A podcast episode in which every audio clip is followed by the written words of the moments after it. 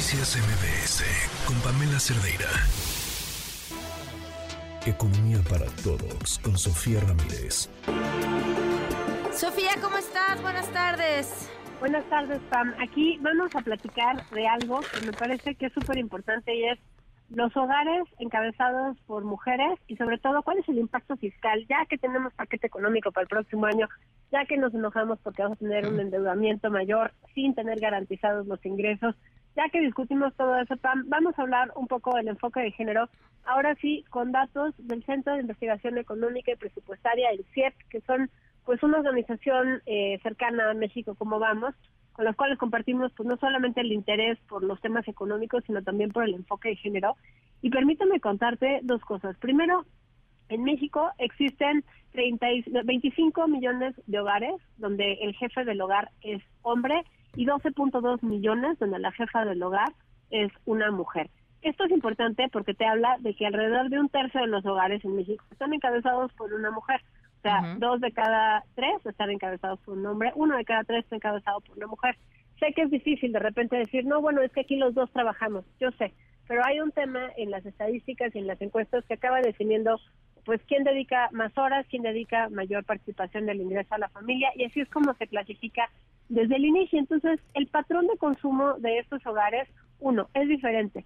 Punto número dos, muchas veces encontramos sesgos desde la política fiscal que nos hacen pensar que, bueno, pues hombres y mujeres son iguales, entonces las leyes fiscales no eh, se diferencian para nada.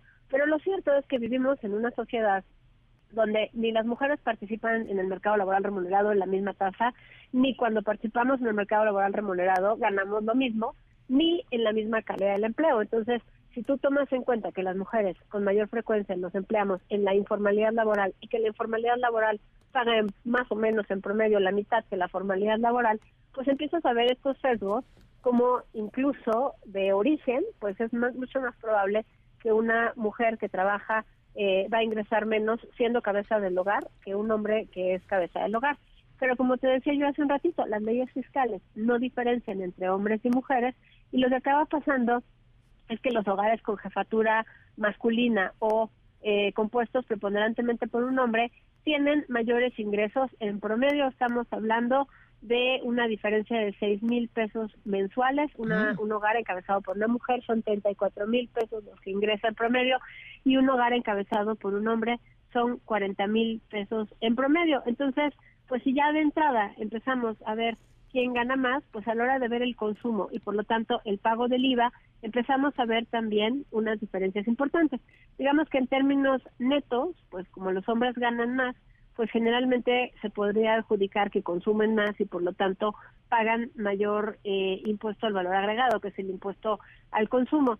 Sin embargo, pues cuando empezamos a ver algunos consumos, por ejemplo, de eh, rubros que podría ser exento o tasa cero, que son alimentos y medicinas, pues ahí empieza a haber una eh, inversión y las mujeres acabamos pagando pues una mayor proporción de nuestro salario en este tipo de consumo, digamos, más básico, de primera necesidad, alimentos, medicinas, pues ya solamente porque ganamos menos. Entonces, pues naturalmente un mayor, una mayor proporción del ingreso se va justamente a lo que se considera exento o tasa cero, y por lo tanto, lejos de haber justicia fiscal, lo que acaba pasando es que en consumo, los hogares encabezados por mujeres acabamos pagando más que lo que acaban pagando eh, por consumo como proporción del ingreso los hogares encabezados por hombres también. Entonces, yo creo que con eso me quedo porque eh, hemos estado hablando de la importancia de dar mensajes contundentes.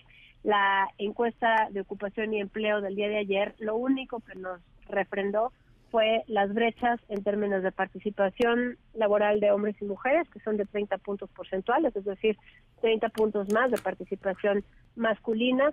Y sí, seguimos todavía trabajando con mayor frecuencia en la informalidad laboral, que como te decía, pues no es eh, la excepción, sino la regla desde hace muchísimo tiempo, prácticamente desde el inicio de la serie.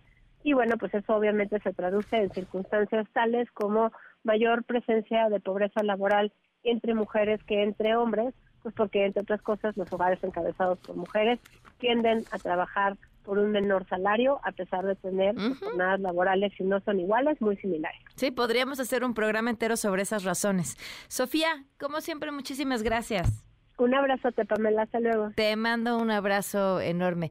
Eh, Es más, creo que sí deberíamos de hacer un programa para hablar de eso. Bueno, o al menos un espacio para hablar de esas razones. Noticias MBS con Pamela Cerdeira.